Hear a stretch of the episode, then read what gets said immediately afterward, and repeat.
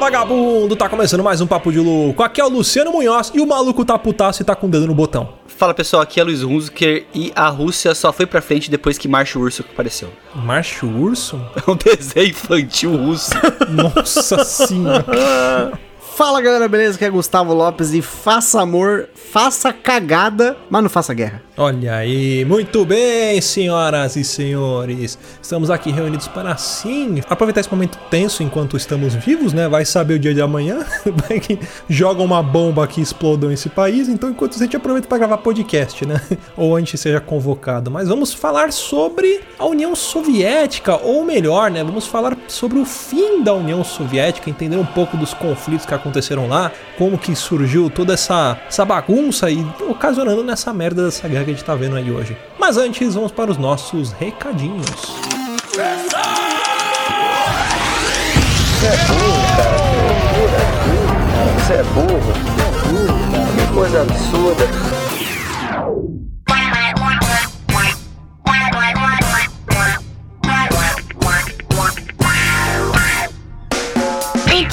Deixar aqui alguns recadinhos. Se você quiser apoiar este programa que tanto ama, você pode fazer isso de muitas formas. A primeira é avaliando o programa na iTunes e no Spotify. Sim, agora você também pode avaliar lá pelo Spotify. Então corre lá, deixa suas 5 estrelinhas, porque a sua avaliação é muito importante para deixar o podcast em evidência nas plataformas, fazendo com que os algoritmos nos indiquem para mais ouvintes e aumente a nossa audiência. Segundo, interaja com o programa, mande suas histórias, sugestões, elogios, críticas, propostas comerciais para contato arroba papodelouco.com. E terceira, se você quiser nos apoiar financeiramente e fazer parte de uma casta seleta, o puro creme do milho verde, nosso grupo de madrinhos e padrinhas, onde você terá acesso ao nosso grupo secreto do WhatsApp, acompanhar as gravações ao vivo pelo Discord e muito mais, basta nos apoiar pelo padrim.com.br barra papo de louco, picpay.me barra papo de louco e agora também temos o nosso Pix usando a nossa chave do contato arroba papodelouco.com, mandando qualquer valor a partir de 10 reais, você também fará parte do nosso grupo de apoiadores. E por último e não menos importante, faça parte da campanha do Ololô do Papo de Louco. Apresente o programa para os seus amigos. Quanto mais gente ouvindo Papo de Louco, mais rápido iremos conquistar um exército com nossas mensagens subliminares e dominarmos o mundo. Então é isso aí, lembrando que para conferir o nosso conteúdo na íntegra, todas as novidades, produtos e programas que fazem parte do universo do Papo de Louco, é só acessar papodelouco.com.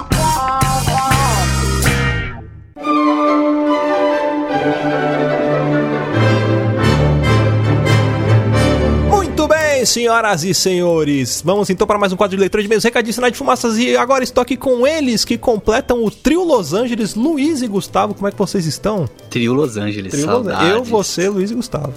É o... Eu, somos você, o- Luiz e Gustavo, trio. Somos o Puta Bee que Gees. pariu, eu vou embora, tchau.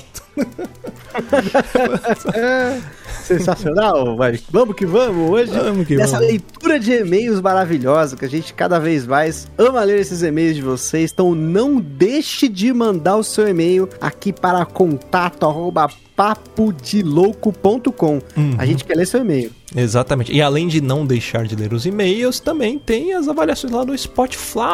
Então você que está ouvindo a gente lá pelo seu agregador de podcast favorito, é, que com certeza deve ser o Spotify, que não paga nada pra nós, mas a gente já tá pedindo pra galera escutar por lá. Pra avaliar a gente, é só você clicar lá e, e subscrever no nosso canal ou no nosso podcast, ouvir um episódio aí já vai habilitar a função pra você dar suas estrelinhas lá pra gente. Ah, mas ah, eu não gosto de ouvir no Spotify, como é que eu faço? Você pode acessar o Spotify online, lembrando que pra podcast ele é gratuito, então você consegue ouvir só pra dar suas estrelinhas pra gente ali. Você não tem nem que criar conta. Você pega, vincula É. a conta do Gmail. Isso aí, tá vendo que beleza? Por que, que a gente bate tanto nessa tecla, te enche o saco pra você avaliar? Porque quanto mais pessoas avaliando o nosso humilde podcast, mais bem classificado ele vai ficar. E aí os algoritmos do Spotify vão começar a sugerir o papo de louco pra outras pessoas. Então dá essa força pra gente lá. E Luiz, você que é o homem dos números aí, você que é o Samidana do nosso programa, quantas avaliações a gente já teve lá no Spotify? Ó, é um número entre 1 e 1 milhão 796. Quem quer tentar chutar aí? Caraca, eu vou chutar. Tá 300, tá 300, tá 300. Vou 300. chutar 300. 300? Não, não é. É 181, um Cento- número. ah, tá bom. É, como é que é aquele número que é de lei de trás pra frente, frente pra trás É, igual? pa- é palíndromo. Palíndromo, um número palíndromo. Olha aí que beleza. Pô, a gente podia botar uma nova meta aí de duzentinho, hein? Ó, galerinha aí, faltam o quê? Só 19, é isso? Se minha matemática não estiver falhando. 19, é, porque é. 7 para 4 dá 8. É, então faltando 19 aí pra gente bater 200 avaliações. Lembra lá de avaliar a 90. gente. Estamos ficando importantes, ó. Por favor, que a gente gosta de número exato. hein? Ah, é. A Dá gente um tem toque, toque. de ver, né? Se bem que o número palíndromo também é muito bom, viu? Eu, eu gosto. E 181 não é primo. E aí é aqui que morre a matemática. É isso aí. Por falar em primos, vamos começar a ler os e-mails aqui. Eu vou ler um, um e-mail do primo do Diogo Rosa, que é o Gabriel Rosa. Não, mentira, ele não é primo do Eu Diogo, tava mas, esperando de onde você ia puxar esse gancho. mas ele tem o nome igual do Diogo Rosa. Diogo Rosa, pra quem não sabe, é nosso querido ouvinte, amigo Pindola de Borboleta. Já participou um podcast ou outro aí com a gente. Mas esse e-mail não é do Diogo, é do Gabriel. E ele escreveu assim pra gente. É, é um e-mail referente ao nosso cast de filmes pra pagar boletos. Então ele começa assim: Fala, vagabundos! Tudo bem? Aqui é o Gabriel Rosa e este é o meu primeiro e-mail de muitos e-mails para vocês. O cast sobre filmes para pagar boletos foi maravilhoso de fato, porém senti a falta de um ator, o grande Al Palpatine. Pacino, que atuou em filmes maravilhosos como Scarface, O Poderoso Chefão, Um Dia de Cão, Tony Brasco, Advogado, o, Irla... ah, o Irlandês, o Irlandês a gente falou, que é um dos, se não o melhor filme de máfia que eu já vi, dentre outros. É, aí vira, vira uma, uma polêmica, né? Aquela briga entre o Poderoso Chefão, que só tem um e o dois, o três é fanfic, é, e esse filme do irlandês é muito bom também. Ah, porém, ele tem apenas um filme horrível em toda a. Cada um tem uma gêmea que merece. É, um filme que é ruim até para os padrões de Adam Sandler. Ó, Adam Sandler não faz filme ruim, cara. Poxa, eu fiquei triste agora. Parece filme duvidoso. Faz filme Não duvidoso. concordo, não É, concordo. Adam Sandler tem filmes bons, cara. Ele pode não ser o melhor ator do mundo, mas ele tem filmes muito bons. né? O Adam. Sandler é um cara que melhor interpreta, interpreta o Adam Sandler no cinema. Exatamente. Ele é o Porque melhor todo ator. filme ele é o Adam Sandler. É, todo filme ele tem uma, uma esposa bonita, ele é um cara divertidão e meio desconectado da- das outras pessoas. E todo filme ele tem uma lição no final que ele, que ele faz as pessoas acreditarem nele. E eu nem continuei a ler, ler o e-mail aqui, mas o que ele fala é exatamente isso que o Luiz falou. Ó. Creio que os senhores o conhecem, porém, para contextualizar o papel dele, é ele interpretando ele mesmo no filme. Ele consegue ser horrível, horrível em todos os aspectos. Enfim, era apenas isso que eu gostaria de declamar. Agradeço a atenção e vida longa ao Papo de Louco. E abraços. Muito obrigado, Gabriel Rosa. Mas, cara, é verdade, né? A gente não falou do Alpatino, né? É, a gente não falou, mas eu tenho um outro que eu acho que é ruim, que eu não gosto do Alpatino, que é aquilo, cara, naquela categoria que eu já falei, que você vê no, tipo, na capa do filme, tem um monte de ator famoso e não dá tempo de on-screen pra cada um, que é 13 homens e um novo segredo. E já Nossa, tava velho. bom, Era 11 homens, 12 Era homens, 11, fizeram 13. 12. Pra que tanto segredo? aí, e- e- Ocean's 13 em inglês, mas realmente, pra que tanto segredo, gente? Você já você tem, ó, se tem 13 pessoas, não tem segredo. Já Exato. falei aqui no podcast. A única forma de você manter o segredo de duas pessoas é uma morrendo, entendeu? Não, não tem essa, não tem essa. Se fosse aqui no Brasil, seria dois candangos e uma fofoca. Puta que pariu. Pô, Gabriel, muito obrigado. E é isso aí, cara. Continue mandando e-mails pra gente. Fico feliz que foi seu primeiro e-mail. Ah, breaking news agora pra você. Vocês lembram, os ouvintes mais atentos que acompanham a gente, ah, que nós estamos com um nosso, vamos chamar de reality show aí, né? Que é o Quem Quer Ser um PDL, né? O, o- mais um integrante pra compor esta bancada de malucos aqui, ou não, né? Exatamente, essa frase é importante, ou não. Ou não, ou não. Bom, mas a gente tem alguns recadinhos pra falar. Lembra que a gente tinha dito que as inscrições iriam até março? Então, senhoras e senhores, sinto informar, mas as inscrições foram encerradas. Se você não se inscreveu, você vacilou, você perdeu a oportunidade da vida é uma só. E é isso aí. Agora você vai perder a chance de ser essa merda que a gente é aqui, que não vale pra porra nenhuma. Fico milionário. É, ficar milionário, essa é a verdade. A gente grava e trabalha por hobby porque o podcast dá muito dinheiro e você perdeu essa A boquinha. gente é rico em saúde e a a alegria. A gente é rico em problema. Problema judicial. Não, mas eu fiquei feliz, cara, porque no começo, a até quando a gente teve a ideia, né? Eu tinha comentado, eu falei, porra, Luciano, se aparecer duas pessoas, tá bom. Tipo, a É, apareceram pessoas. três. Não, não, E um vai, não vai, era minha vamos- mãe. Vamos ser honestos. Foram Vamos. 3 vezes 100, gente. Que que é aí, isso, gente? Quase 300 pessoas mandaram pra gente a caixa de e-mail bombando. Fizemos uma mega triagem aqui pra escolher a galera.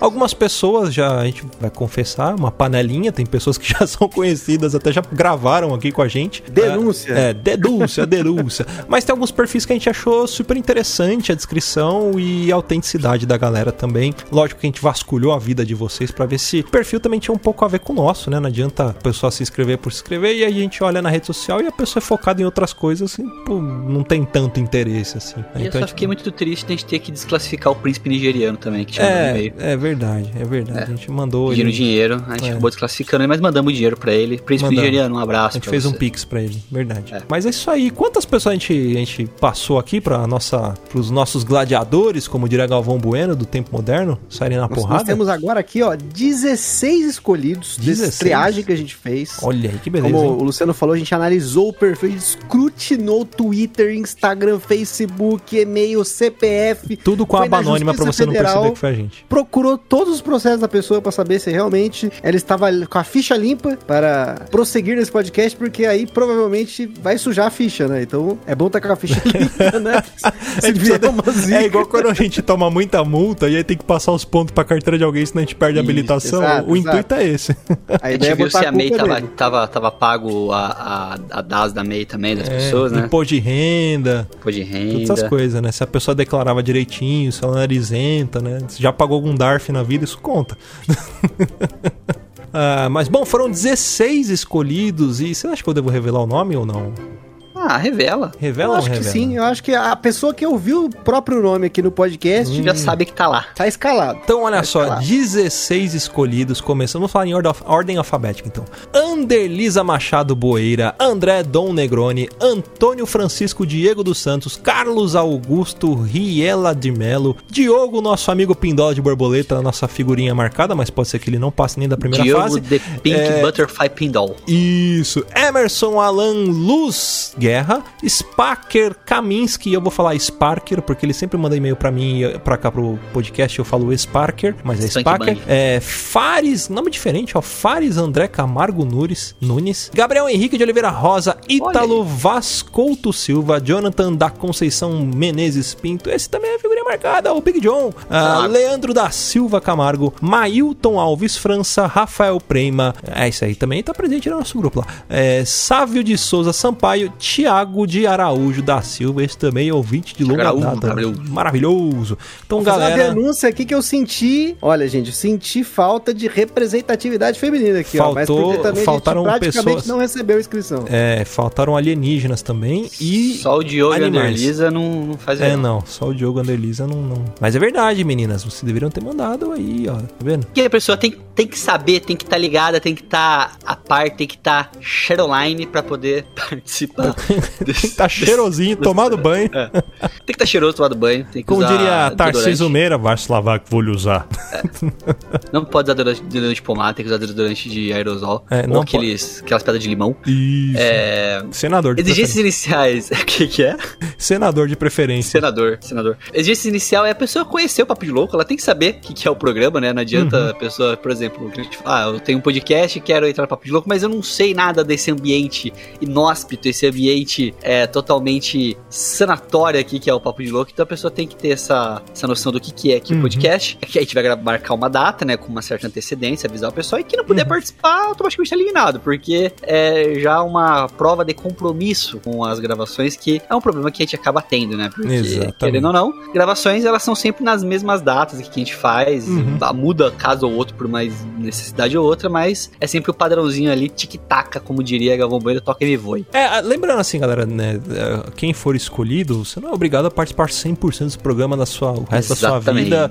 Né? A gente sabe que todo mundo é ser Acabou, humano. tipo, ah, não tem mais- não tem mais essa vida da semana, acabou. Separa da mulher, larga o emprego e vai gravar podcast, é isso. Ou separa do marido e larga o emprego e vai gravar podcast, né? É, a gente sabe que tem a uma gente tá flexibilidade, mas durante esse período de, de Seleção. de seleção, a gente vai exigir um certo grau de comprometimento aí, né? Assim, ah, já vou adiantar que é muito provável que as gravações ocorram, né, da- das fases eliminatórias, sejam gravadas na quarta-feira, que é o dia que a gente costuma gravar aqui, que casa com a nossa agenda. Então você já se prepara. Caso você não possa de quarta-feira, a gente vai conversar, vai tentar agendar um dia, é, mas já vai se preparando aí. A gente vai ser cuzão, começa por aí, né? Exato, é isso. A gente tem cara, mas não é. É realmente é uma questão, né? Porque assim, acaba que, como a gente hoje tem um quadro reduzido, um quadro enxuto, né? De Uhum. participantes mais fixos. Basicamente, quem participa mais aqui é eu, É nós. Gusta e Luciano, né? É. Três. O- os bidis da Podosfera aqui. É, o Rudá, que é inclusive um parabéns pro Rudá, né? Feliz Ah, é aniversário do Rudá hoje. aniversário né? Ô, Rudá, parabéns. Ó, Ó, pessoal, fica quem, aí, ó. quem- é, Aí, ó, fica aí. Vai na, vai na rede social do Rudá, você que tá ouvindo agora, e manda os parabéns pra ele. Rudá Isso, Igor pode mandar Lopes. parabéns pra ele, Qualquer marca dia. nas stories. Qualquer dia. A questão é que o aniversário do Rudá é qualquer dia. Então, É o dia que você está Não ouvindo. importa que você está ouvindo. Não Isso, o importa. dia que você estiver ouvindo esse episódio é o aniversário do Rudá. Então pode Uhum. mandar, tá bom? Mas acaba que a gente. A gente fica muito preso, né? Então,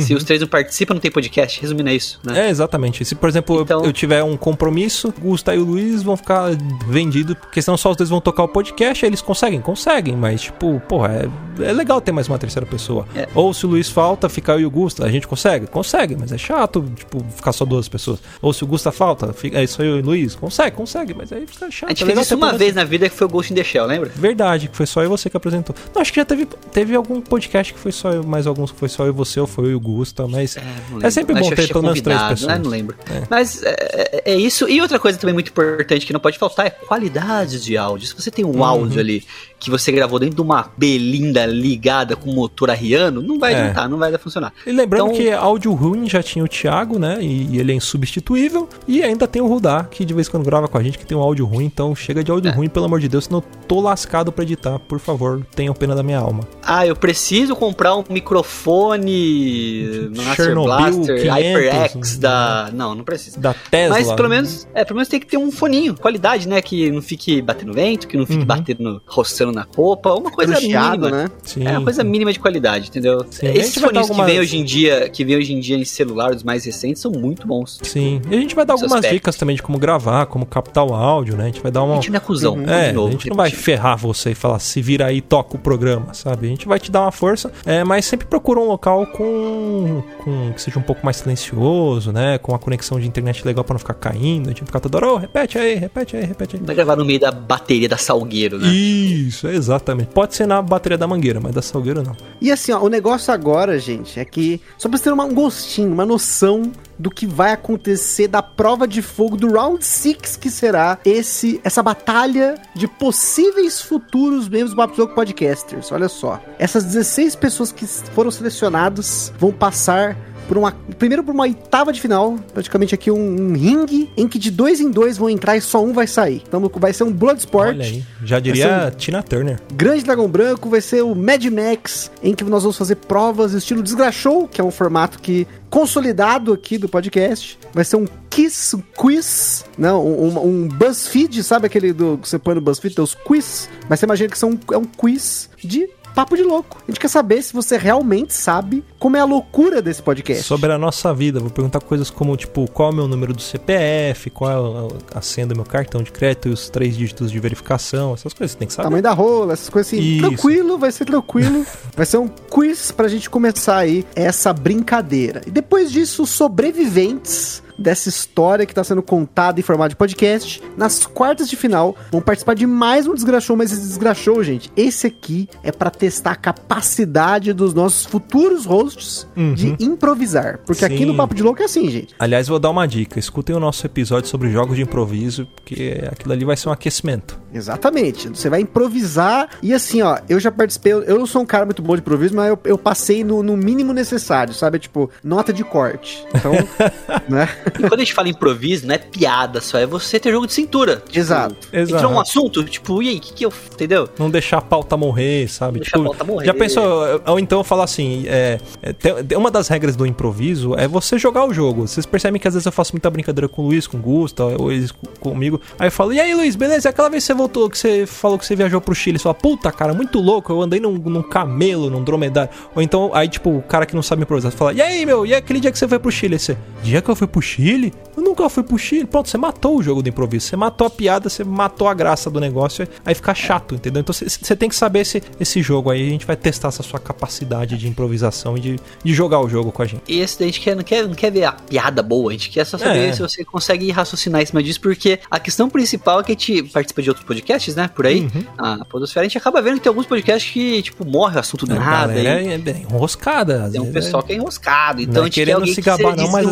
gente, a gente faz o bagulho andar quando a gente participa, porque puta que pariu, a gente quase vira o podcast, vira um papo de louco, né?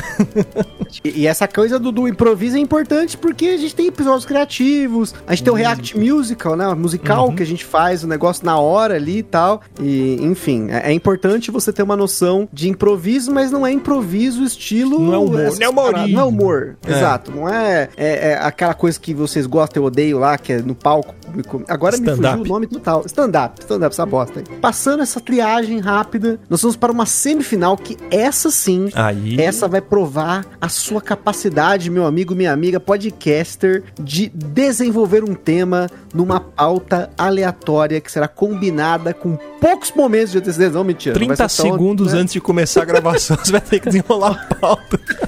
Você vai ter que falar sobre a Guerra dos Três Reinos da China. Isso. Faltando 30 segundos vai começar. Não. Vai ter mais ou menos a dinâmica que é o podcast. Porque vocês Exato. sabem, a gente tem episódios que a gente fala de muita coisa que a gente já conhece, mas tem episódios que a gente pesquisa muito, forma a pauta, tem um conhecimento agregado. Aqui o Papo de Louco é conhecimento com sacanagem, né? Essa que é a, é a pegada. A gente, E afinal, né? a gente informa desinformando. Exatamente. Aquela coisa boa que vocês gostam de ouvir, que se não tivesse ouvindo, os números tava caindo e não tá caindo. Graças a Deus. né? Graças a Deus. E pra final, a final aí, Luciano, como vai ser essa final? Ah, a gente vai dar armas brancas pra vocês, a gente vai filmar debaixo do viaduto do chá. Quem sobreviver fica com. Não, na verdade vai ser o seguinte: vai ser uma final. Aí sim, aí a gente vai separar a- a- as crianças dos adultos. É, a gente vai fazer um cast onde os dois serão hosts e nós aqui, vocês vão ter que decidir pauta, vocês vão ter que decidir tema, vocês vão conduzir o programa e nós vamos ser comentaristas aleatórios aqui só pra. Convidados. A gente vai ser os convidados do cast, então vai ser a prova de fogo aí. Eu acho que até lá pode mudar muita coisa também. Pode mudar muita coisa. É. Esses passos, na verdade, o objetivo principal é a gente organizar um. entender, né, as habilidades. Assim, Uhum. pô, ah, não fui bem. Não, eu quero. A gente quer encontrar alguém que consiga equilibrar aqui a bancada, né? É. A gente. é, não pode ser todo mundo igual, não pode ser todo mundo mesma pegada. Uhum. Tem que ter equilíbrio, que é isso que faz os Vingadores funcionarem. Se tivesse cinco Thor, não, era, não ia ser legal. Entendeu? Tem que ter o Thor, tem que ter o Capitão América, tem que ter o Hulk, tem que ter a Viúva Negra, tem, tem, Uhum. Tem, tem que ter bagulho ali, entendeu? Exatamente. E lembrando, né, que eh, os participantes que forem sendo eliminados aí durante a prova, eles podem até serem repescados para casts futuros. Às vezes a audiência gosta da pessoa, a gente mesmo pediu gravar com ele, né, ou com ela, a pessoa que for passando aí. Ah, e aí a gente pode repescar um, num cast e falar, cara, a gente já tem seu contato, ó, quer gravar com a gente tal dia? Ah, beleza. Só que quem vai fazer parte da nossa bancada vão ser os finalistas, que pode ser que ganhem até os dois. Ou pode ser que não ganhe ninguém também. É, a pessoa ficou a vida toda e morreu na praia, sei lá. Não vai ter a final, não sei. E é isso aí. Boa sorte a todos os candidatos. É, me ajudem logo com esse podcast. Vocês herdem ele, vai ser tipo fábrica de chocolate. Aí eu vou sair igual o Willy Wonka no último episódio e largar na mão de vocês. E é isso aí. Não, brincadeira. Isso aí. Mas é, até que, que nesse comentou, o objetivo aqui é conseguir achar um novo membro pro podcast, Uhum. mas também criar essa, esse laço com vocês ouvintes aí, né? Que você ouviu o episódio e acabou se inscrevendo. Porque quem sabe também você possa participar com a gente aqui, né? Não, Exato. não fixamente, maneira fixa, mas esporadicamente também. Isso tudo pode, pode ser uma parada muito, muito boa pra todo mundo no futuro, né? Criar essa, esse elo mais próximo com vocês aí que se Com interessaram por fazer parte do Papo de Louco. Acho a grande sacada aqui é a gente trazer um pouco mais de pluralidade pra essa fase do Papo de Louco agora em 2022. Da gente trazer essa galera nova pra temas diferentes, pra ter uma cara diferente, né? Porque como a gente Uhum. comentou, hoje boa parte do podcast é gravada nós três aqui. E isso acaba tendo um impacto muito grande até mesmo na periodicidade do podcast, né? Porque Exato. a gente tem N coisas que estão acontecendo ao mesmo tempo, né?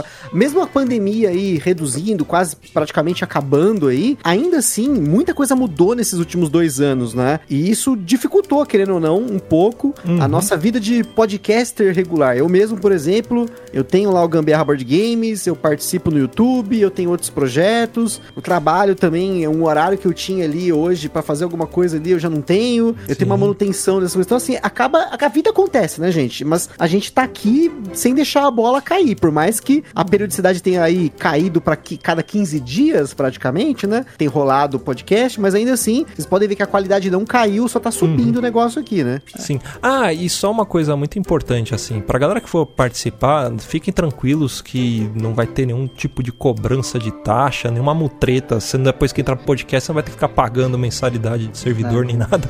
Isso a gente já dá, dá conta por aqui, a gente se vira. Vem tranquilo, não, não, não fica preocupado com esse tipo de coisa, porque às vezes você sabe como que as pessoas são por aí, né? Monta A alguma gente quer coisa. amigos. É, a gente Queremos quer- amigos. a verdade é essa. Eu sou, o Gusta e o Luiz são os únicos amigos que eu tenho e eu tô afim de fazer mais amigos. Por isso que eu criei esse reality show. Mentira, nem foi ideia minha. Lembra daquele reality show que teve da Ana Hickman? Uma, uma amiga para Ana Hickman que Puta ninguém que se pariu. inscreveu? é, você não lembra? Foi Verdade. cancelado, ninguém se inscreveu. Que merda, hein? Acho que, é, isso, acho que é importante deixar muito claro que não tem nenhuma pegadinha aqui, né? Na verdade, a grande sacada aqui realmente é a gente trazer mais gente pro Papo de Louco, mais caras novas aí pra Sangue poder participar novo, com a gente, oxigênio. sangue novo. E porque, querendo ou não, toda vez que acabou tendo uma nova participação no Papo de Louco, a gente teve muita coisa a ganhar, né? Uhum. Ou perder também, né? No meu caso, a gente perdeu o ouvinte no começo, né? Principalmente nos casts de ódio, né? Mas enfim. né? Perdeu as pregas. Acontece, né? Aqui, inclusive, vai, ó, essa vai ser uma pergunta, hein? Já fica o spoiler. Eu vou perguntar qual é o cast. Já anota aí, os nossos 16 participantes. Qual é o cast que vocês acham que a gente teve mais problema até hoje? Nossa. Anota aí, anota qual, aí. Qual que- é o cast que teve mais download? Vocês não têm essa informação, então vocês É verdade, vão é verdade, chutar é e aí Vai ser um vai ser uma das provas. Mas é isso aí, pessoal. Espero todos vocês lá, ansioso pra conhecer vocês, ouvir a vozinha de vocês e a gente trocar essa ideia juntos aí. É isso aí. Agora sim, é, a gente falou demais. Eu acho que é isso. Bora pro cast? Let it go, como diria Frozen. Let it go. Ó, fizeram um dueto bonito aí, cara. Você viu? Ah, é, é. A let it go.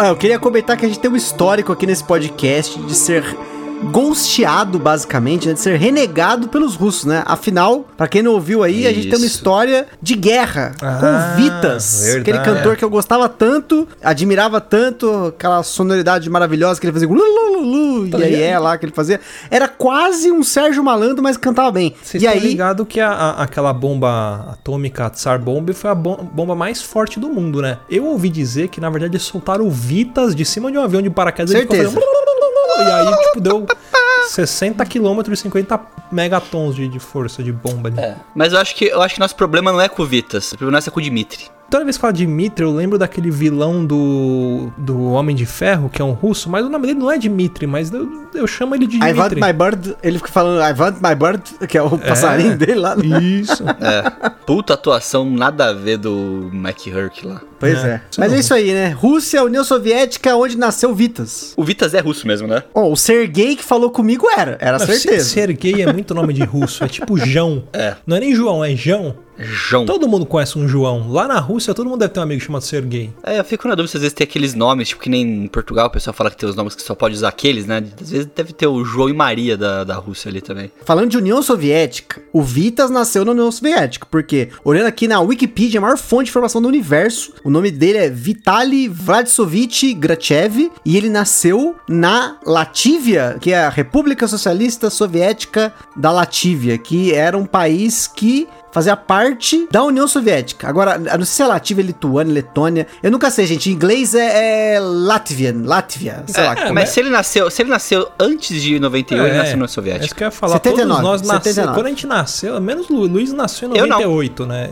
A gente nasceu, Nasci. existia a União Soviética. E aí eu já ia falar, né? Existia o Muro de Berlim, não. Berlim foi 88, 89? Foi antes. Queda do muro Na- 89. 89. Na verdade, Então, eu, eu- a- quando eu nasci, ainda existia o Muro de Berlim. A, a União Soviética, na verdade, foi foi a maior, vamos falar assim, nação que existiu no- na humanidade, né? Ela surgiu em 1917, depois da transformação da Rússia em uma nação socialista, depois da, da Revolução Russa. A gente vai passar bem rapidamente sobre isso aqui. Mas foi várias, vários momentos, assim, históricos da região ali que acabou criando essa anexação e esse império, né?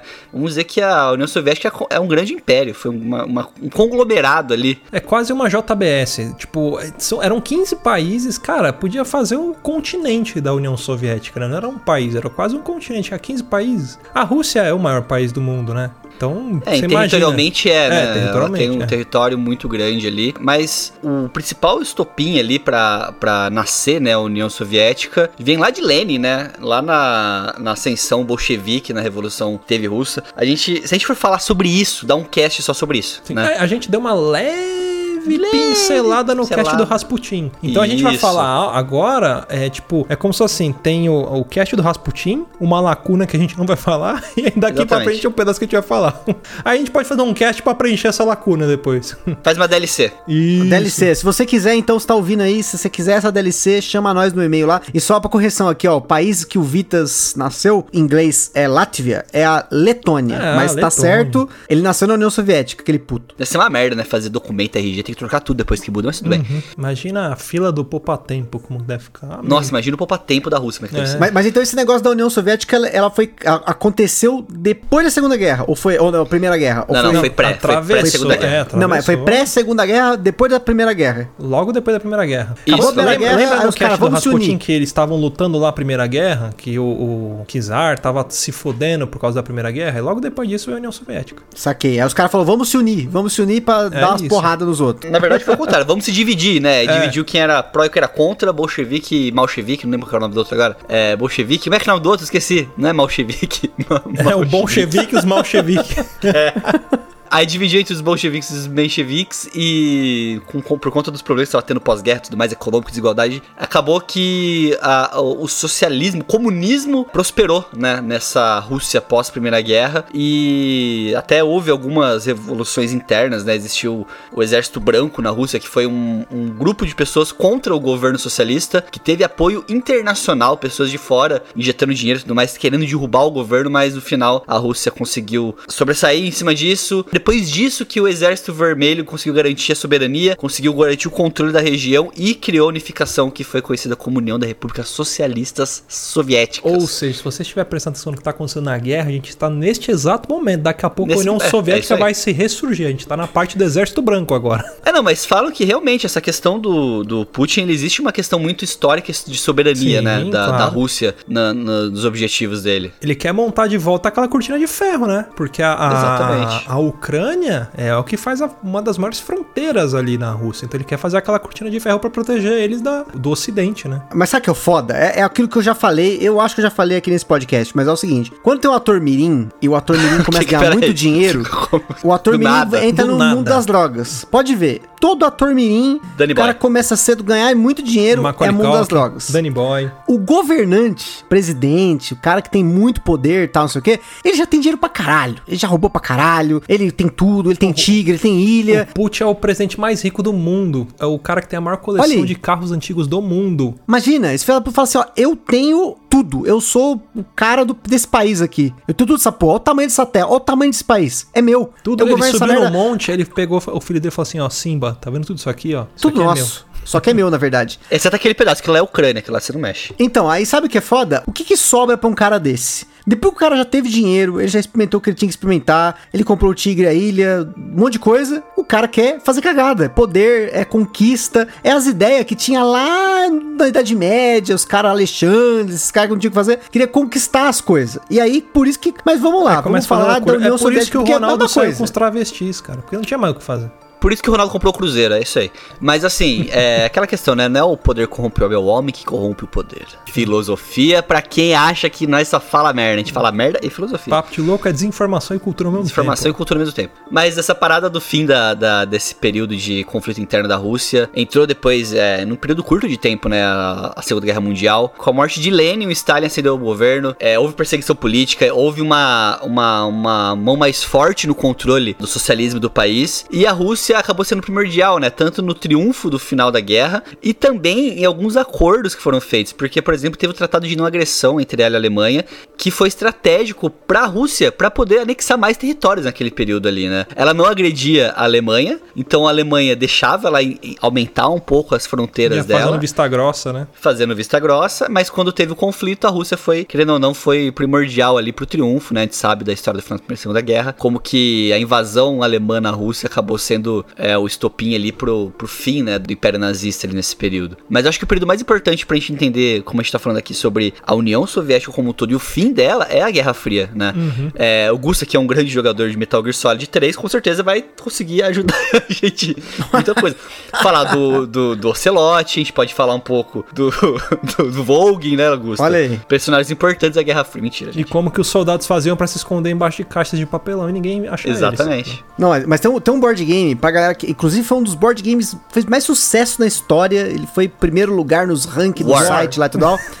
que é um War Decente que chama Twilight Struggle, que ele fala justamente desse período em que teve a Guerra Fria entre os Estados Unidos e a União Soviética. E, inclusive, como a União Soviética no começo da Guerra Fria tinha um poder bélico e assim influência na Europa, cara, quatro muito forte, assim. A União Soviética ela saiu da Segunda Guerra, tipo assim, eu sou muito foda. Eu meti bala nos alemães no gelo, eu entrei na- nas cidades aqui, eu liberei os campos de concentração, porque foi realmente o que aconteceu. A gente, inclusive, quando foi lá pra Alemanha, lá, a Auschwitz e tal, tem muita informação sobre como, a, por exemplo, a Hungria, né? A Hungria foi um país que ela sofreu pra, pra caramba na Segunda Guerra Mundial com o nazismo. Quem ganhou E a a- porra da Segunda Guerra quase sozinho foi a Rússia. Os Estados Unidos entrou depois que tava tudo fudido e tipo, olha, eu que ganhei. Não, mas, mas sabe o que é o foda? Que, tipo assim, tem país que nem o caso da Hungria, que eles têm um trauma, né, do- da União Soviética, porque eles tiraram o nazismo, que arrebentou. Se você pegar aí o número de húngaros que morreu durante a, a Segunda Guerra Mundial, é um, tipo, dos países lá da Europa que mais morreu gente. A Hungria era onde tinha mais judeu, morreu mais gente. Se não me engano, foram 450 mil judeus que morreram na Hungria, né, que vieram da Hungria para os campos de concentração. Mas depois, o comunismo russo arrebentou. Russo não, né? Da União Soviética arrebentou a Hungria. Então, assim, lá na Hungria, eu me lembro claramente que se você fizesse alusão ao nazismo ou comunismo, qualquer coisa vermelhinha, bandeira da Rússia, cara, quatro, cara, os malucos ficavam pistola. Tinha até punição por lei, assim, né? Você não podia comprar artigos, né? Ou vender artigos que tinha relação com a União Soviética, o comunismo, o nazismo. Claro, o nazismo é mais fácil de você pensar, porra, é crime, né? Mas, tipo, o comunismo e, aí alusões à União Soviética ela é muito agressivo, né? E assim, só uma pergunta de curioso aqui, né? Porque assim, eu sei que a União Soviética, ela foi formada, além da Rússia, por um conjunto de 15 nações, né? Não sei se conta a Rússia com as 15, ou é 15, né? Conta Sem a a Rússia. Rússia com a Rússia. Mas assim, uma pergunta, a gente vai falar sobre isso mais pra frente, mas... Quais eram esses países? Valendo 50 reais. Não, não, mas a minha pergunta é justamente é, não é seria essa, mas os países que formaram a União Soviética depois que ela se dividiu foram os mesmos? Tipo assim, são os mesmos divisões ou elas eram de um jeito e saíram de outro? Existiram divisões que foram readequadas de- também depois, né? Até hoje a gente tem algumas readequações que, a gente, que acontecem na região ali. É muito comum na Europa, né? Um exemplo claro que eu acho que ele não faz parte da União Soviética, mas Bósnia e Herzegovina, por exemplo, né? Ela foi um país e se dividiu. Já, já mudou, né? Já não é mais a mesma coisa. Mas o que compôs inicialmente ali a União Soviética, que dos países que nós conhecemos hoje, foram Rússia, Ucrânia, Belarus, Estônia, Letônia, Lituânia, Armênia, Geórgia, Moldávia, Azerbaijão, Cazaquistão, Tadiquistão, Kirguistão, Turcomenistão e Uzbequistão. São Caraca, esses eu, sa- eu países. sabia essas merda de cor na sexta ou sétima série. Caralho, tem seis tão no meio aí, Azerbaijão, É, Cazaquistão, e o mais bizarro caralho. é que é pensar que esse, essa, essa expansão territorial ela ia da Ásia Exato. até a Europa. É a famosa. Eurásia, né? É Eurásia. a famosa Eurásia. Puta. A Rússia acho que é o único país no mundo que ele é. Ele pega dois continentes, né? Ele Turquia tem- também. Turquia. Ah, é verdade, Turquia também. Que pega a Ásia e a Europa. E ou Isso. seja, a guerra, a porra toda que tá acontecendo agora é justamente em territórios que fizeram parte da União, da União Soviética, né? Se você pegar Sim. aí Ucrânia, Belarus e Rússia, é Belarus. uma coisa só, né? Que era o que formava a cortina de ferro. Mas como você falou, Augusto, dessa questão da, do pós-Guerra Fria, do pós-Segunda Guerra, né, da Guerra Fria, a União Soviética ela foi muito afetada, vamos falar assim, territorialmente por conta disso, porque ela sofreu baixas ali, sofreu invasões e né, tudo mais. Só que essa sensação de poder, né, do país foi muito grande, né? Essa sensação de potência, de potência, de poder, de, de, de conseguir se sobressair ali, acabou é, dominando o país nessa época. E essa disputa guerra, de Guerra Fria que a gente fala, né, que a gente falou dos Estados Unidos e da União Soviética, ela foi muito mais ideológica, né, do que qualquer outra coisa. Então, era como se fosse um pouco como tá acontecendo hoje, né, de você ver alguns ideais e conceitos é, conflitantes ali acontecendo. Então, não existia uma luta direta, né, não existiam guerras diretas ou batalhas e tudo mais, mas era uma guerra muito estratégica e muito tecnológica em alguns pontos, né? Então, de 47 a 91 existiu essa tensão entre soviéticos, entre comunismo e capitalismo, soviéticos e estadunidenses. Falar assim, quem se sobressaía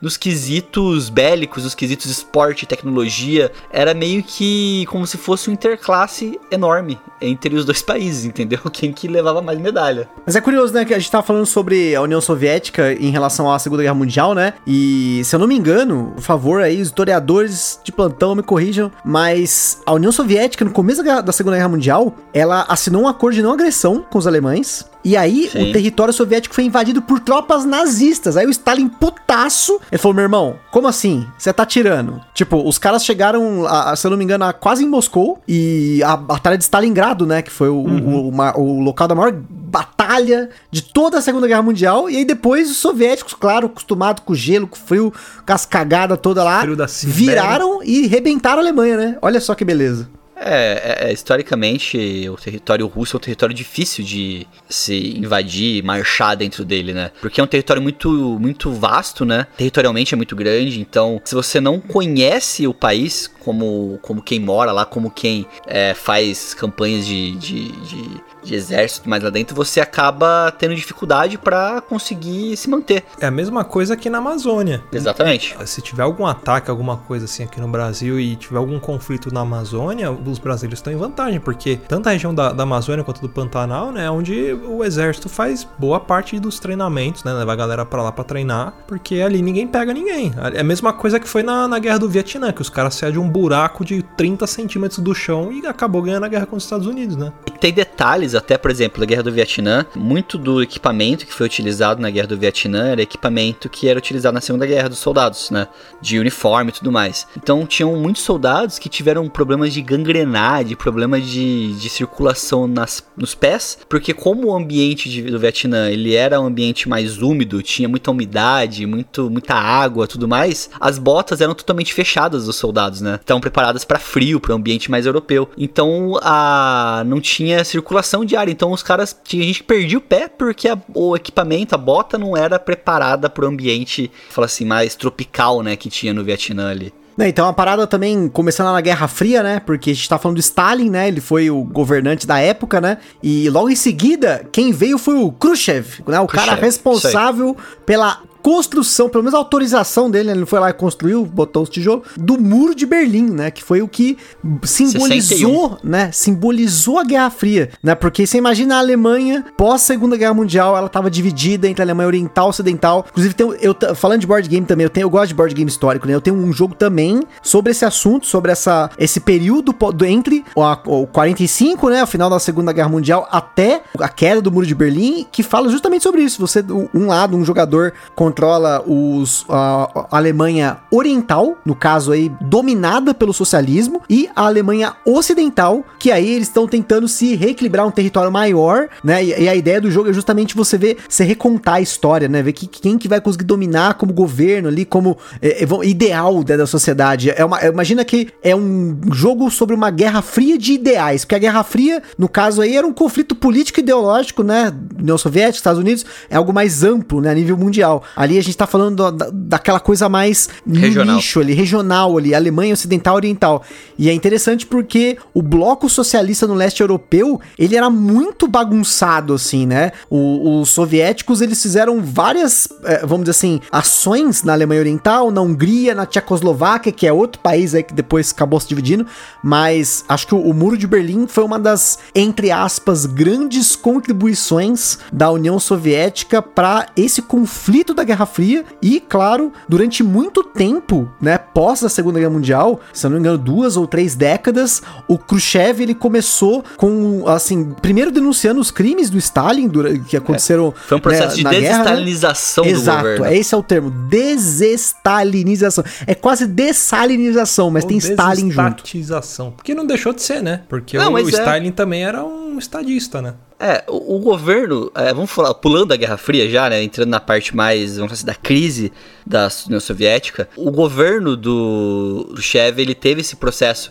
de estali- de desestalinização do governo e vem na década de 70 uma estagnação ali dos avanços soviéticos, né? Na verdade, o sucessor do Khrushchev, que foi o Brezhnev, ele liderou a União Soviética entre 64 e 82, né? Então foi construído o Muro de Berlim e depois o Khrushchev saiu do governo e entrou o Brezhnev. Ele foi destituído do comando depois é, em 82, né, pelo Partido Comunista, pelo Politburo, e o Brezhnev ele acabou é, brecando a renovação do quadro do governo, então fez com que cargos administrativos ficassem ocupados por muito tempo. Foi nessa época, inclusive, que o russo lá da Globo ficou no poder, né, ficou contratado, mentira, gente. Mas pessoas públicas começaram a ficar muito Tal tempo qual no o po- no poder. capoeirista, ele gingou pro lado e bateu com o. Mas pior que é verdade, mas pessoas começaram a ficar muito tempo em cargos públicos e tudo mais, então envelheceu o quadro de funcionários, o quadro público do governo, teve falta de renovação administrativa e queda de produtividade, então o- a corrupção cresceu em, em conjunto com isso, né? Então a economia acabou fracassando, o PIB caindo, desaceleração do crescimento, eh, qualidade de vida caindo, falta de gestão, vários problemas na agricultura, na indústria, tudo mais, começaram a crescer e começou a criar um, um conflito interno de tipo assim, é como se aquilo não tivesse sendo sustentável mais, né? É, mas na propaganda do governo era tudo lindo, né? Ah, sempre é, né? Sempre. propaganda desses governos sempre são assim, né? Tudo é lindo, tudo funciona, né? Você tem a, a, a mídia ali encobertando tudo, né? Mas não é uma mídia, a mídia livre, é a mídia estatal. E aí com isso você, né? Você tá mentindo pra todo mundo que tá dentro do seu país, mas o mundo inteiro em volta vendo e percebendo o que tá acontecendo. Agora, uma, uma pergunta aqui que talvez o afegão médio vá fazer, e eu quero fazer aqui pra gente comentar, porque assim, a gente tá falando de a República da, dos Soviética Socialista e falando de Partido Comunista. Então você que, assim, ó, pro ouvinte afegão médio, qual é a diferença de comunismo e socialismo? Isso que é um- importante Um definir. estudou na Federal e o outro estudou na, na USP. Um Facebook, outro Um fez. fez PUC e o outro fez USP. E ambos não frequentavam aula. Porque, tipo assim, o socialismo e o comunismo, eles são estruturas econômicas e políticas que elas são distintas. Elas têm alguns objetivos em comum, mas elas são distintas, né? A diferença é que uma usa adolescentes e adultos que não querem ter responsabilidade como massa de manobra, e a outra faz conchave com oligarcas pra ficar financiando corrupção. Acho que é importante definir isso, porque até eu confesso que eu fico confuso, porque eu penso É que- na, é que na- isso o é- RSS, essa, né? Essa pauta aí, principalmente de esquerda, ela é muito maleável, né? Hoje a gente tem os progressistas, e aí tem os socialistas, né, os socialistas, é uma salada do cara, nem eles sabem o que eles são direito. Então, e eu aqui, ó, assim, enquanto isso, na minha sapiência aqui, lógico, perguntando aqui pro pai do conhecimento da humanidade atual, que é a Wikipedia, ele me cita aqui algumas diferenças, que eu não sei se tá correto, porque, né, o conhecimento agregado pode não estar errado, mas ele determina aqui como principais diferenças entre comunismo e socialismo, que no, no governo comunista, o, go- o comunismo prevê o total desaparecimento do governo, e no socialismo ele não prevê o fim do governo, né? Esse é um ponto. Na distribuição da produção, no caso do comunismo, ela é, ela é distribuída de acordo com as necessidades de cada um, e no socialismo é de acordo com a contribuição de cada um. Isso aqui é, é importante. Na estrutura social, as diferenças de classe são totalmente eliminadas no comunismo, É, porque fica todo mundo pobre, né? No socialismo são amenizadas e a propriedade privada é abolida no comunismo. E no socialismo bens pessoais como casas de roupas são de propriedades privada do indivíduo, mas os meios de produção pertencem ao povo. Eu só queria mencionar porque eu como Sim. afegão médio que não prestou atenção direito nessa parte da escola, na história, eu gostava só da até chegar no final da Segunda Guerra Mundial e depois começar esse negócio dos Estados Unidos, de Gorbachev, Khrushchev, aí e tal, eu dormia. Então só fica aí o É conhecimento. como se o comunismo fosse o governo tendo total controle sobre as decisões né, da população. E no socialismo seria, vamos falar assim, é quase como sugerindo é, essa questão de distribuição e, e amenização de problemas de classe, de, de classe né, do país. Uhum. É como se o comunismo obrigasse e o socialismo sugerisse, vamos falar assim, de forma mais leiga, assim, Mais entendeu? ou menos.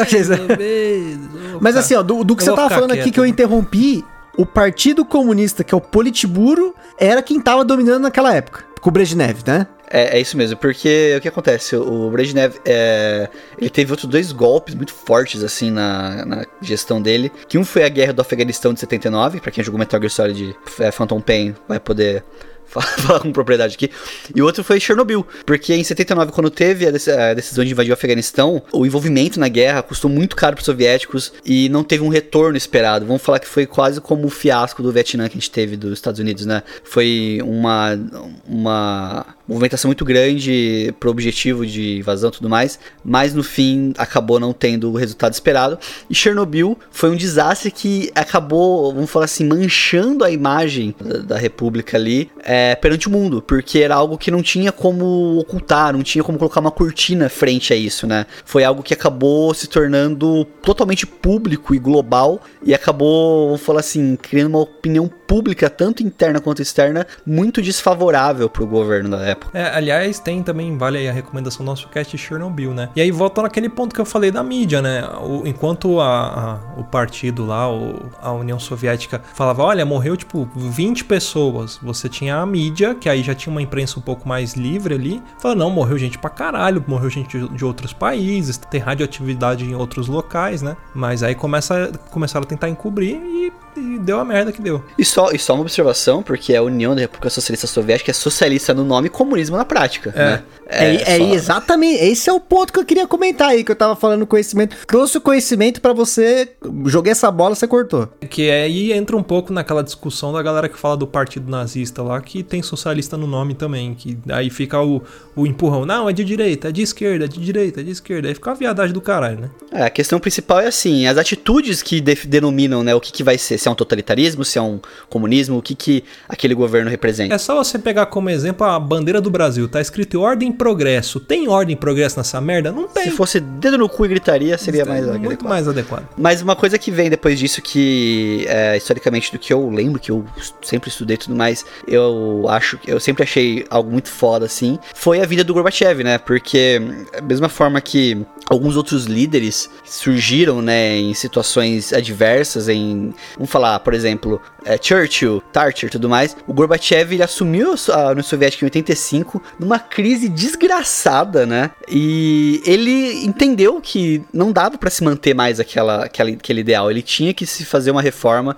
tinha que se garantir é, mudanças ali dentro. Ele fez duas reformas, que foi a Glasnost e a Perestroika. Glasnost que foi uma transparência política, que foi abrir a, a política é, soviética pro mundo, né? A política russa pra fora, a deixar isso transparente tá, até pra população e tudo mais. E a Perestroika foi a reestruturação econômica pra tentar recuperar e fazer o país crescer de novo. Então foram decisões ali que garantiram, vamos falar assim, a- uma, uma recuperação do país. E eu falo que eu acho isso muito foda porque, querendo ou não, vamos tirar o lado atual da prática aqui, vamos pensar só na questão histórica, deu certo, né? A Rússia ela não deixou de ser um país é, referência e potência e tudo mais dentro do cenário mundial, e- mesmo com todas as crises que eles vinham passando na época. Você sabe quando teve a perestroika, a primeira coisa que abriram lá no Kremlin foi um McDonald's, bem do lado Isso, do... tem uma foto, É, tem uma foto muito famosa a disso. Fila quilométrica, bem do lado do mausoléu do Lenin, que ficou vazio, assim, e, tipo, o McDonald's com a fila gigante, cara. Todo mundo queria tirar foto com, com o Pateta, com o Pato Donald lá, que tava lá na porta também. Cara, nada a ver, mas você falou do, do Gorbachev. Assim, uma das minhas lembranças de criança mesmo, de criança, é ver o rosto do Gorbachev numa TV de tubo. E belo E mapa, eu da, nunca vou belo esquecer mapa da porque- Itália na testa, né? É exatamente, se você não sabe que é o Gorbachev, não associou a cara, você vai pensar só, pensa num maluco, num russo, que ele tinha uma carequinha e ele tinha uma mancha meio roxa na É, cabeça. O mapa da Itália, como o Luciano falou, né? Que parece o mapa da Itália, cara. Eu lembro disso na televisão, porque, se eu não me engano, foi justamente no governo Gorbachev que teve a dissolução da União Socialista Soviética, né? E eu me lembro disso, assim, claramente, criança, devia ter uns três anos, pá. E eu me lembro, cara, é muito louco essas coisas de criança, assim, né? Porque assim, a gente fala dessa questão da, desse período e tudo mais, essas mudanças que eles fizeram, né? De combater o autoritarismo, liberdade no país, que foi a Glasnost, e garantir o incentivo ao investimento privado, vinda de fora de investimento e tudo mais, ela teve o resultado, mas ainda não foi suficiente para isso, né? É, o Gorbachev ele fez essas medidas, mas ainda estava muito caótico a situação econômica do país. E isso resultou numa crise política e incentivou, então, movimentos de autodeterminação. Então, vou falar assim: país, é, é, regiões se autoproclamaram independentes dentro da União Soviética. Então, existiram alas mais conservadoras, que não estavam satisfeitas com essas decisões de abertura, estavam conspirando contra o Gorbachev, querendo que não fosse feita essa abertura pro ocidente, então endureceram um pouco essa, essa postura, tentaram até um golpe militar que não deu certo, Gorbachev conseguiu se manter no governo em 91, e essas autodeterminações, essas autopro, autoproclamações foram ganhando cada vez mais força por motivos diferentes. Em 25 de dezembro, Gorbachev renunciou e no dia seguinte acabou a União Soviética. Então foram quando surgiram as 15 nações independentes que a gente até comentou aqui o nome delas, né? Que acabaram se tornando governos independentes, acabaram se dissolvendo da União Soviética. E aí começou aquela questão de muito jogo de interesse, até mesmo é, entre a mãe Rússia, entre aspas, vamos dizer assim, com esses países, né? Porque, a, vamos falar assim, por exemplo, a Ucrânia. A Ucrânia era um país que tinha posse de muito artefato nuclear. Então, alguns acordos foram sendo feitos com esses países de troca, tipo assim, ó, eu te dou isso, você me dá aquilo, eu te trago, para poder, vamos falar assim, equilibrar estruturalmente esses países e fazer com que eles conseguissem se manter, né, do jeito que eles estão hoje. Cara, mas sabe o que é foda? É assim, todo território muito grande, e principalmente territórios que tiveram origens de civilizações diferentes, você sempre vai ter esse tipo de problema, especialmente, assim, pensa o seguinte, olha quantos países surgiram, e nem todos esses países falam russo, né? Eles têm idiomas locais, eles têm cultura local. Por exemplo, meu irmão ele morou na Estônia. Eu me lembro dele comentar que lá, assim, a- eles têm a língua local, mas se falava-se muito russo. Você tinha a influência da Rússia ainda na Estônia, né? Essa sombra, querendo ou não, a- tem uma sombra que até hoje ela acaba assolando esses países que surgiram da União, da União Soviética, né? Eu acho que assim, a grande sacada de você ter um território tão grande é que eventualmente você vai ter problema de governo, porque novamente, até mesmo pensando no nível de Brasil, aqui no Brasil a gente tem estados ou regiões que querem independência, que quer que assim, eles funcionam, ou pelo menos acham que funcionam, né, numa unidade única ali. E querendo ou não, o território do Brasil é gigante. Eu É, a gente teve sinceramente, guerra Cisplatina no passado, né? Cara, eu sinceramente, eu sou contra país muito grande. Eu acho que os países menores, eles têm mais chance de se organizar melhor e ter uma concentração governamental melhor. Por mais que existam né, os estados, é a eles pro- respondam à federação, é foda, cara. Que é a proposta do- dos Estados Unidos, né? Por isso chama Estados Unidos, né? Como se cada estado fosse um país. Eles têm leis totalmente próprias em cada, cada É, é estado, como se né? fosse uma união, uma união soviética ah, capitalista. Tipo Vamos assim, nós estamos juntos aqui, mas estamos separados. Porque essa independência de decisões assim que tem nos Estados Unidos, que elas acontecem, elas acabam ainda sendo regidas por um- uma unidade só, né? Que seria o governo em si. Mas todas elas estão dentro da mesma ideal ali dentro. Então é isso que eu acho que faz com que tenha essa prosperidade dos Estados Unidos. Países muito grandes, eles precisam seguir uma linha de ideais própria, né? Única. Uhum, sim, Porque sim. quando você tem essa, essa solução, essa, essa abertura de muita, muitos pensamentos diferentes dentro, é onde começa a gerar conflito, é onde começa a gerar improdutividade nessa, Uhum. nessas questões. Muito poder pra um cara só. Não, e ainda Exatamente. falando sobre a Estônia, se eu não me engano, ó, por- novamente, historiadores, eu tô comentando coisas que meu irmão comentava comigo, né? Porque meu irmão, ele tem um tipo de uma cidadania lá na Estônia, que ele tirou durante o tempo que ele morou lá, Virou mas quase um os cossaco, russos... né? quase. Quase um Mas assim, os russos têm super dificuldades lá de, por exemplo, o russo tem, não, se eu não me engano, não consegue tirar a cidadania, pelo menos não muito fácil. Eles não têm direitos de votar dentro da Estônia, né? Não sei em outros países da União Soviética, ex-União Soviética, mas eu sei que na Estônia eles têm um trauma muito grande disso. Então tem uma série de restrições caso você seja russo na, na Estônia. É, existia uma divisão muito grande de como os países se comportavam referente à União Soviética, né? Como a gente falou, existe essa sombra até hoje, né, na- nessa região ali do leste europeu, mas a questão principal, existem países que sofreram muito com esse período Guerra Fria, dissolução, tudo mais. Ele tem traumas desse período, então acabam tentando cortar ao máximo as relações e, e como posso dizer, a, os laços, né, com a Rússia hoje em dia. E existe o contrário, existe países como a Bielorrússia, por exemplo, que é Belarus hoje em dia, que são totalmente parceiros, totalmente pró-Rússia, né?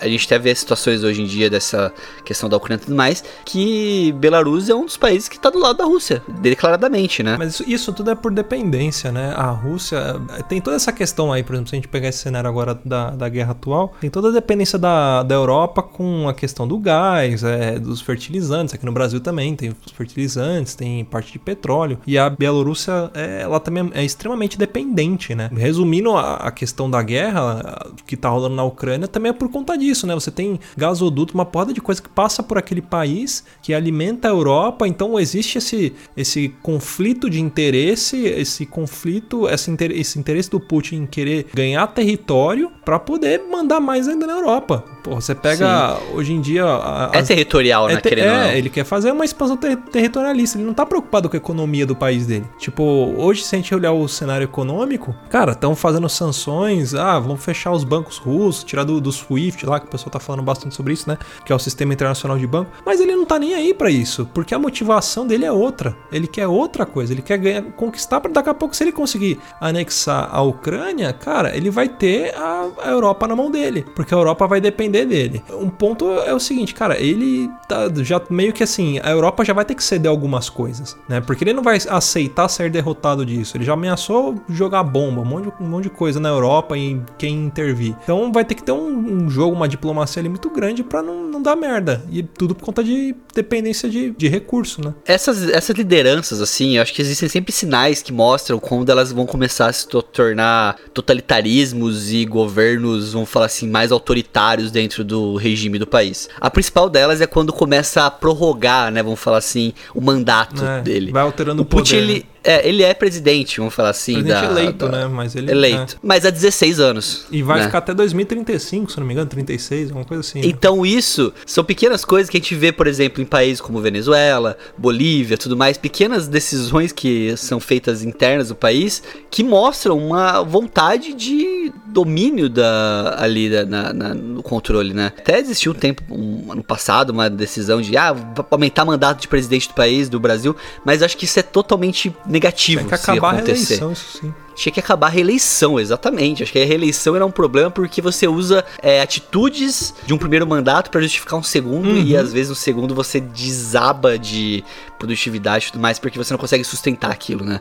É muito comum isso. Mas essa divisão que a gente falou de decisões e de proximidades com a Rússia e tudo mais, acabou que a Ásia, né, a Ásia Central ali, que é o Cazaquistão, o Kirguistão, o Turcomenistão, Uzbequistão e Tadiquistão, apoiar, apoiam muito a Rússia, né? Apoiam muito Moscou. Apoiaram após a, a dissolução e apoiam até hoje, né? Essas repúblicas aí, elas estão muito ligadas ainda à Rússia e são países, querendo ou não, consequentemente, que são muito fechados para fora, né? É, a gente não vê muito falar sobre esses países. A gente não vê falar sobre o Cazaquistão. É, o Cazaquistão ainda teve a guerra, né? A guerra do Cazaquistão. Então, a gente sabe aquilo que, que, que, explode a bolha do país, é, né? Mas você não sabe o que assim, eles produzem, por exemplo. Da onde vem o pistache? Ninguém sabe. É, Deve a gente não sabe como é que é o governo interno, como é que é a política interna. São países super fechados. Uhum. O Turcomenistão, uhum. dos 180 países que existem no ranking de liberdade de imprensa, né? Que ranquei ali usando pontuações quais países que têm melhor possibilidade de trabalho de imprensa, liberdade de expressão tudo mais, ele está em 178 de 180 países, ou seja, ele está Só é, perde pra Coreia posição. do Norte e pra Cuba. Cara, Coreia do cê... Norte, é exatamente isso. Coreia é. do Norte é o mais fechado de todos é que existem. Cara, pra você ter uma noção, eu, eu sou, assim,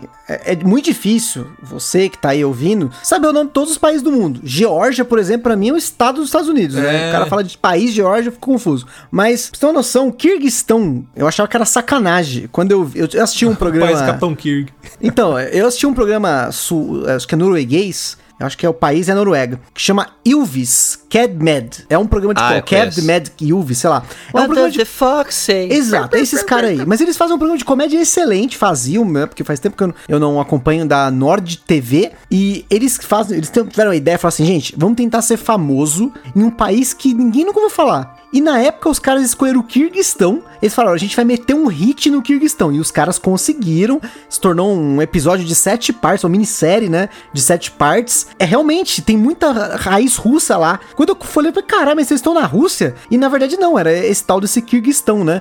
Mas é curioso, né? Por que, que isso, na hora de fazer porradaria, em vez de fazer porradaria, fala assim, mano, vamos anexar esses caras de volta? Por que, que tem que pegar justo a Ucrânia, né? Não, é brincadeira. Eu sei que não foi, não é tão simples assim. Tem todo o envolvimento da OTAN, que tem petróleo envolvido. Como tem petróleo, tem Estados Unidos, né? Porque A os Estados Unidos sentem não de petróleo também, já né? era, né? A população ucraniana, a região da Ucrânia, ela é uma região que tem língua própria, é, é falado ucraniano na região ali, né? Tem uma cultura própria, ele tem. É um país é, desses todos, de todos esses países pós é, República Soviética, eu acho que é o país mais, que- mais soberano entre eles, né? Porque a Uhum. tem Ucrânia mais é um liberdade, país né? que tem mais liberdade, é um país que tem é, muito reconhecimento internacional, é um país que tem uma força bélica boa também. Tem time de futebol top, que é um Tem brasileiro. time de futebol top. Tem é, a liga de futebol, os esportes ucranianos são bem vistos lá, lá A fora. Olimpíada É, se destaca também, principalmente se ginástica destaca. Você tem lá, por exemplo, é, Donetsk, você tem as cidades que são polos até turísticos também na região, né? É, a gente sempre pensa nesses países pós-União Soviética aí, que são países, vamos falar assim, que com muito resquício, né, dessa época, né? É, o Gus que viajou lá pra Europa deve saber, mas assim, muitos países que você vai lá e você vê muita coisa antiga, muita coisa daquele período, muita Sim. coisa, muita coisa que você vê que é de 20, 30 anos atrás, agora 40 quase, né? Mas a a Ucrânia história. é um país que é muito tecnológico, ele se evolu ele evoluiu, ele, ele conseguiu se manter relevante dentro do cenário internacional, né? E eu acho que é isso que chama a atenção do Putin, entendeu? Além disso, também, assim, aí é um comentário à parte, assim, né? Porque, por exemplo, eu tava comentando com meu irmão que que pra ele, lá na, na República Tcheca, faria de diferença com essa guerra. O que que tá fazendo diferença, né? Que nem essa semana a gente tava conversando, lá na, lá na República Tcheca, tem muito imigrante ucraniano homem trabalhando em funções como correios, construção, logística, transporte, e esses caras estavam completamente com medo de ser chamados, deportados, e aí ter problema, né, esses problemas da- da embaixada e tal, não sei o quê. Mas ao mesmo tempo, durante essa semana, a República Tcheca recebeu 20 mil refugiados vindos da Ucrânia. E o negócio tava tão louco lá que, assim, lá na, na Europa, em vários dos países lá, você é um estrangeiro morando lá, você, não sei se você que tá ouvindo difícil, mas apesar que a gente tem ouvinte um monte de lugar do mundo, você deve ter recebido um e-mail do Ministério do Interior, alguma coisa assim, que qualquer agendamento que você tem pra qualquer coisa assim trivial, eles estão cancelando tudo, cancelando tudo pra dar foco pra esses imigrantes, pra essa galera que tá fugindo lá, nego fugindo a pé, de- largando as coisas pra trás. Eu tava vendo, cara, documentação da galera, tem que arrumar Exatamente. casa, trabalho Emprego tem, tem que ter, porque senão, imagina que loucura. Você tá recebendo 20 mil pessoas. Cara, 20 mil pessoas é coisa pra caralho. Dá pra encher um estádio de futebol. Pequeno, pelo menos, né? Mas é muita gente. E você tem que realocar essas pessoas. E é força moradia, de trabalho, emprego. né? Isso é, e- Com certeza. pensar assim, né? Isso é bom pra quem tá recebendo esse povo, né? Porque é, é mão de obra qualificada, né? A Ucrânia O Brasil se, se, se ergueu assim, né? No tem- período É, o- os imigrantes vieram pra cá, os italianos, né? Os, os alemães, espanhóis. Italianos, japoneses, alemães. E trouxeram a cultura e desenvolvimento pra cá. Mas uma coisa que acaba sendo muito evidente, né? Essa movimentação que vem acontecendo, né? Acaba que demonstra como que a gente acaba tratando diferente algumas situações, né? A gente tem refugiados da Síria, a gente tem refugiados de outras regiões do mundo, mas que talvez por serem regiões menos, vamos falar assim, não vou é relevância a palavra. Não tem destaque de. Região com menos destaque, exatamente. É com como a gente acabou destaque. falando desses outros países que faziam parte da União Soviética, né? Eles são países fechados, a gente não sabe o que acontece lá. Então, esses outros países que tiveram outras guerras, existe essa discriminação, principalmente da, da cultura, É, né? São muitos países até que vivem em guerra, né? É, Que existe uma política de guerra constante em alguns países desse. tem, E acaba tem que, terrorismo, que entra tem uma numa rotina. Isso. Entra numa questão que é quase rotineira. Então é todo dia guerra. Você vê Israel, Palestina, essa região toda ela vive em conflito e tudo mais. É, mas eu acho que assim, uma comparação que daria pra fazer é como se fosse assim: a Ucrânia estando vendo, passando por essa situação tudo mais, seria como se um país ali da, da ONU, ali, um país mais desenvolvido da ONU, vamos falar assim, sei lá, uma, uma, uma Espanha, vai, um Portugal, tivesse sendo atacado e com refugiados por toda a Europa. É, é, é nesse nível, entendeu? A Ucrânia, ele é um país que ele estava é, muito próximo de ingressar na OTAN e tudo mais, por conta de toda essa questão estrutural do país. É um país que Dizem que é por causa não disso tá estava com crise, também, não né? tinha problemas, é exatamente.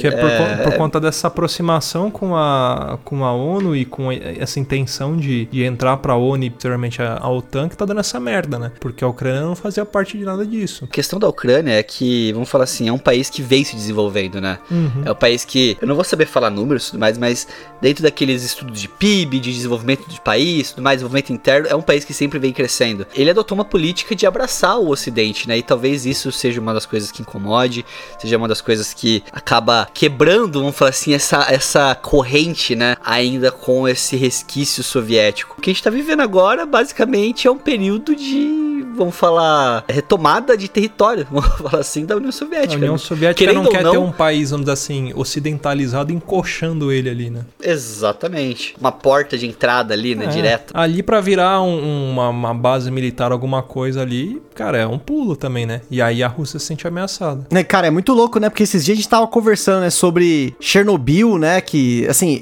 eu gostaria muito de um dia ter visitado Chernobyl. Era um dos meus planos. Vocês sabem que as minhas viagens. Quero. Se É não sempre acabarem escroto, ó. com tudo lá, eu quero visitar Chernobyl. Pois é, as, as minhas viagens é Auschwitz, Chernobyl e os monumentos perdidos da União Soviética. Tem, inclusive, se você procurar aí, depois procure monumentos perdidos da União Soviética, pra você ver nessa época eles gastavam uma grana fodida pra colocar landmarks, né? Agora a minha palavra me fugiu, enorme. assim, né? Exatamente, tem estátuas e, e- e monumentos e prédios inacabados, umas coisas muito loucas. É tipo Dubai, né? Pois é, o cara é um nego- um negócio só que, tipo, é uma arquitetura muito louca, né? Um negócio meio futurista, retrô, né? E já tão bombardeando, deu treta, deu fogo, sei lá o que porra que foi, de novo na Ucrânia, em uma usina nuclear. Que no caso é a de Zaporizhzhia. E, cara, é assustador você pensar que os caras estavam invadindo a Ucrânia por Chernobyl e depois deram fogo lá, deu uma zica nessa porra dessa Zaporizhzhia aí, que, cara, é a maior usina nuclear que tem na Europa. Você imagina uma porra dessa explodindo? Mas, é- mas ela- será que é do mesmo material que a, que a de Chernobyl? Acho que não, né? Cara, eu sei que os caras deram um jeito de controlar o bagulho lá, porque ia ser osso. O impacto seria muito maior, teoricamente, pelo menos em relação à radioatividade, eu acho. Eu não sei se é o mesmo, assim, eu não manjo, você que tá ouvindo aí, se você manja, mas ela é uma usina nuclear. Ele- ela tinha potencial de des- desastre nuclear na Europa. Os caras estão muito loucos, gente. Tipo, o Biden já tava, Biden, Biden, eu não sei se você fala assim, né? BD.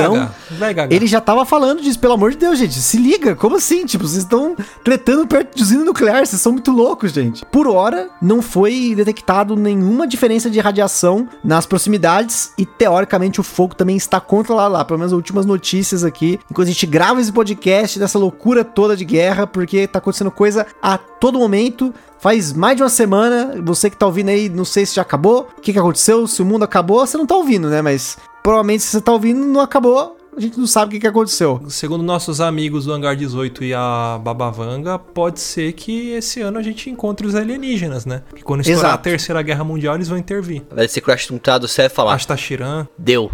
Ele com seu turbante, cara de Charles Bronson, como diria o Tucano, do Jovem Nerd. Mas assim, ó, eu só confio se a previsão for do Cabo da Ciolo. Se o Cabo da Ciolo não falou que não tem ET, eu tô, eu tô tranquilo. Ele nem errou, você vai ver daqui a pouco usando os caixão da Fema lá. Resumo da ópera toda que a gente tá falando, né? A criação da União Soviética, ela veio de uma questão territorial e questão de ideológica, né? E a gente tá vivendo a mesma coisa de novo, cara. Isso que é o mais bizarro, sabe? Tipo, revivendo a mesma parada de anos atrás ali e se você escutar esse podcast no futuro, provavelmente você vai ver que o negócio aconteceu igual de novo, sabe? É, é bizarro como a humanidade, ela repete os mesmos atos, as mesmas atitudes de novo e de novo e de novo e de novo, esperando resultado diferente, nunca diferente, Eu, eu sabe? imagino que o Putin, como ele foi um cara da, da KGB, ele viveu a União Soviética, né, a porra toda. Eu acho que ele pensa assim, cara, eu quero ser o novo Stalin, eu quero ser o novo Lenin, né? Então por isso que ele tá começando a meter o louco e, e fazer essas coisas. A motivação dele é entrar pra história, não só como o presidente da Rússia, mas como um cara histórico. Histórico. Um cara que, ou que viveu uma guerra, né? Ou um cara que teve uma Venceu uma que guerra, Venceu né? uma guerra. Ele deve estar com a derrota da União Soviética, vamos dizer assim, né? Entalado na garganta e ele quer trazer isso de volta. Se eu não me engano, a Segunda Guerra Mundial, ela aconteceu também por uma motivação de um, de um negócio que ficou mal resolvido da Primeira Guerra Mundial. Da, da Alemanha. É. a sensação, a, a crise alemã é, fez com que a população, vamos dizer assim, como um todo, quisesse buscar a soberania alemã de novo, né? Alemanha era um país grande por antes da Segunda Guerra Mundial.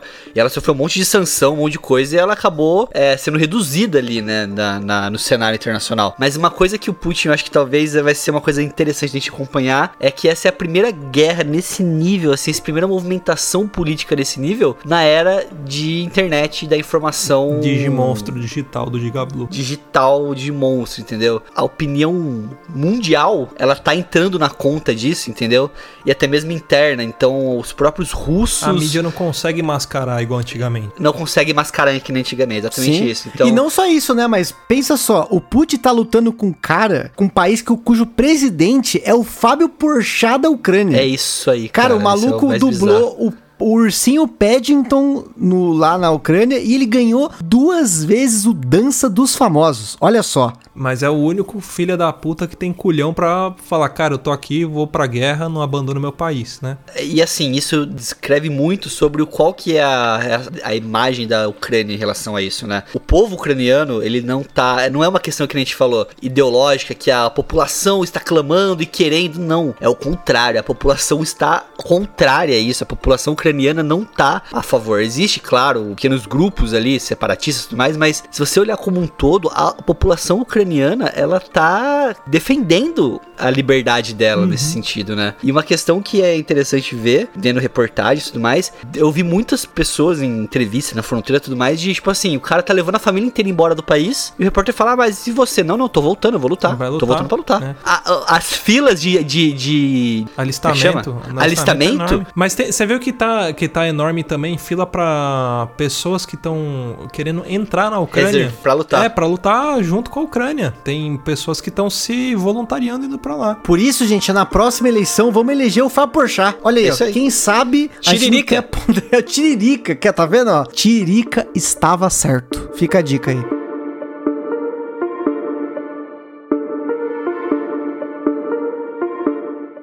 Quer ouvir mais? Acesse papodelouco.com ou assine o nosso podcast.